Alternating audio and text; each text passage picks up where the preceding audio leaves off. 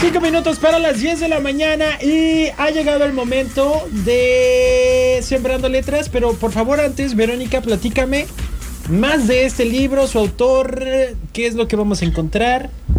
Pues mira, eh, la autora es una tapatía orgullosa que se llama Alejandra Ortiz Medrano.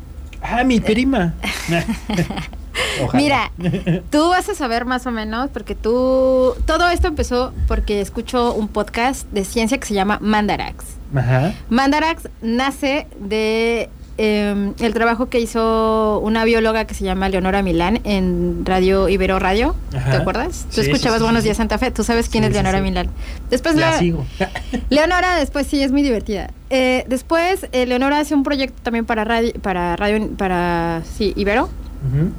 Y, e- y tiene una cápsula un día, así como yo vengo un día a la semana con Sergio, eh, e invita a su colega Alejandra Ortiz. Y de esta, pues nace este podcast eh, que se llama Mandarax, que hablan sobre, eh, dan la explicación científica a cosas como comunes y burdas de- del día a día. Y está bien padre, yo se los recomiendo que lo busquen en Spotify, Mandarax.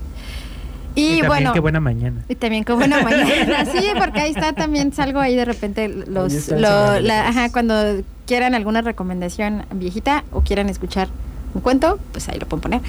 Y bueno, entonces Alejandra eh, edita este libro que se llama Libro de las Investigaciones Medianamente Serias, que son 50 curiosidades para casi entender el mundo a partir de la ciencia. Entonces tiene aquí 50 situaciones en las que ella da una explicación científica en la que pues podemos entender la mayoría Ok.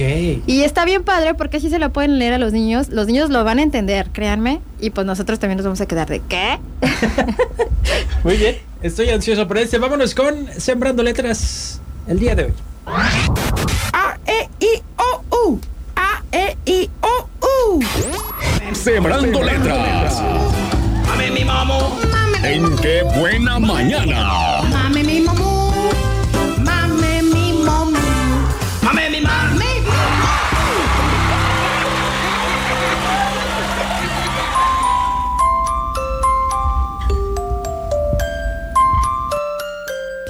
¿Por qué los bebés son tan inútiles? Es un hecho bien sabido que los cachorros humanos son de los ejemplares más inútiles de todo el universo conocido y que además lo son durante varios años. Un bebé gato a los 15 días de vida acude por sí solo a la caja de arena. Una gacela nace y se pone de pie lista para correr de inmediato. Una tortuga eclosiona del huevo y avanza hacia el mar sin ninguna ayuda paterna. En cambio, un humano tarda en desplazarse por sí solo hasta dos años y son muchos más los que toma para valerse por sí mismo. Paradójicamente, los humanos adultos poseen habilidades cognitivas suficientes como para hacer cálculos matemáticos que ponen cohetes en el espacio, escribir poemas épicos que estremecen durante siglos o cuidar de los hijos. Se necesita de una gran inteligencia para hacerse cargo de los críos tan desvalidos. Pero parece ser que gracias a esa incompetencia infantil es que evolucionó. En parte, la inteligencia de la especie humana. En los albores de la humanidad, el hecho de que nacieran bebés tan incapaces fomentó que los progenitores exitosos fueran aquellos más inteligentes que pudieran ofrecer un mejor cuidado parental. Pero a mayor inteligencia es necesaria más masa encefálica, es decir, cerebros de mayor tamaño.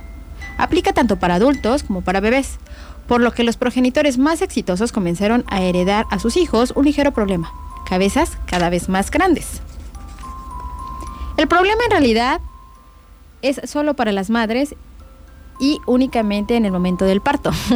Sin embargo, ese momento es básicamente crucial, ya que de él depende la vida tanto de la madre como del hijo, y por tanto que sigan existiendo seres humanos. La solución fisiológica que evolucionó es que los bebés nacieran con un cerebro poco desarrollado respecto a su máxima capacidad, pequeño en comparación con lo que tendría que crecer. De hecho, sigue creciendo hasta la adolescencia. Por lo tanto, para llegar a tener las habilidades mínimas para ser independiente, tienen que pasar varios años de crecimiento cerebra- cerebral. ¿Cuánto tiempo depende de cuánto tiempo depende de cada individuo? Pues si bien se considera que a los 10 años un niño podría valerse por sí mismo, sabemos que hay gente que a los 35 todavía puede hacer, eh, le cuesta mucho trabajo hacerlo. Lo cual nos lleva al primer punto. Se requieren progenitores más inteligentes para cuidar a estas crías en desarrollo. El ciclo es claro. Bebés inútiles requieren adultos inteligentes, que a su vez producen hijos más inútiles, que a su vez requieren de adultos más inteligentes. Este tipo de procesos, que se retroalimentan, promueven que evolutivamente emerjan rasgos exagerados, como podría considerarse la inteligencia humana, cuyas capacidades sobrepasan las, las necesarias para la reproducción y sobrevivencia. Esto explica otro hecho bien sabido sobre la especie, su inevitable necesidad en la creación de cosas inútiles como cohetes que se lanzan al espacio. ¡Qué buena mañana! Yo necesito saber por qué la música de para bebés me causa terror. me imagino que va a salir como, no sé, un payaso tenebroso o algo. Sí, pues es que está asociado como con esas películas. Las cajitas de música, Sí, ¿no? sí, sí, sí. Ok. Bueno, pero ese no es el tema, sino este libro que nos trajiste. Recuérdanos cómo se llama, dónde lo podemos encontrar. Pues mira, este lo compré ahí en la librería que está en Galerías, que se llama El libro de las investigaciones medianamente serias y me costó 224 pesos. Pero está padre porque pues sí tiene como varios datos curiosos que puedes leer con tu hijo, hija, adolescente, niño y incluso pues tú para pasar el rato. Y que además, bueno, este que leíste, eh, o sea, al principio sí, cuando hablabas de cómo los animales pues se vuelven, digamos, autónomos mm, mucho más Mm, rápido. Sí, sí, sí, así es. Pero pues es cuestión de evolución. También, por ejemplo, eso que dice de la medicina ha venido mm, a afectar el proceso evolutivo de la especie humana. ¿Por qué? Porque, pues, ¿qué pasaba antes con las mamás que no podían parir?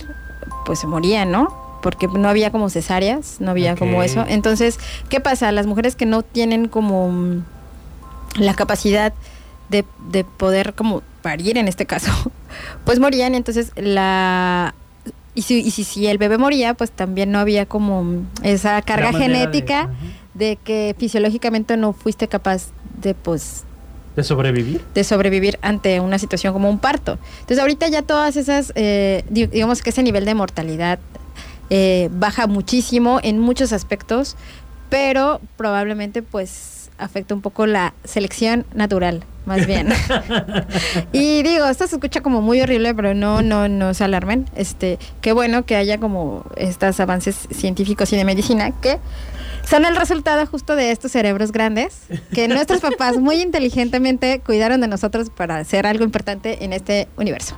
Pues muchísimas gracias, Vero, por esta recomendación. Hoy te vas temprano, digo, por... Sí, porque hay, sí hay cosas que hacer. hay un poco- Pues podemos así platicar un ratito. Sí, todavía tengo Ok. eh, unos minutillos, sí. Muy bien, entonces regresamos en un momento. Vámonos con Cañaveral y Jenny ante Mexicats. ¿Quién sabe a qué edad aprendió a gatear ella? Porque es una Mexicat, ¿no? bueno, ya. Olviden. Ok.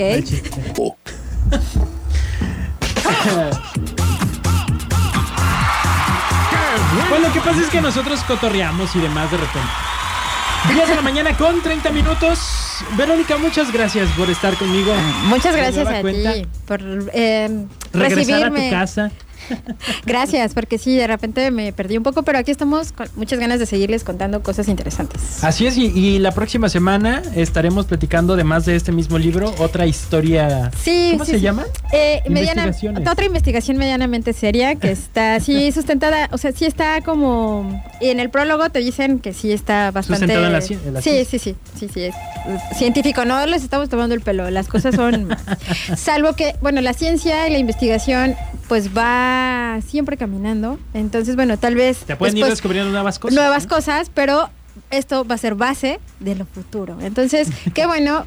Y para fomentar también la investigación en los niños y la curiosidad que no se vaya nunca, incluso a nosotros, estos temas que para nosotros son como tan comunes como nuestra vida diaria y como por qué nos Muy vamos a preguntar esto, pero que nos hagan como retomar esa, ese espíritu curioso con el que el ser humano tiene gracias a estos, eh, como lo escuchamos hoy, estos grandes cerebros que poseemos. Pues muchísimas gracias. Acá te esperamos la próxima semana. Ya está, muchísimas gracias y nos vemos pronto. Bye. Bye bye.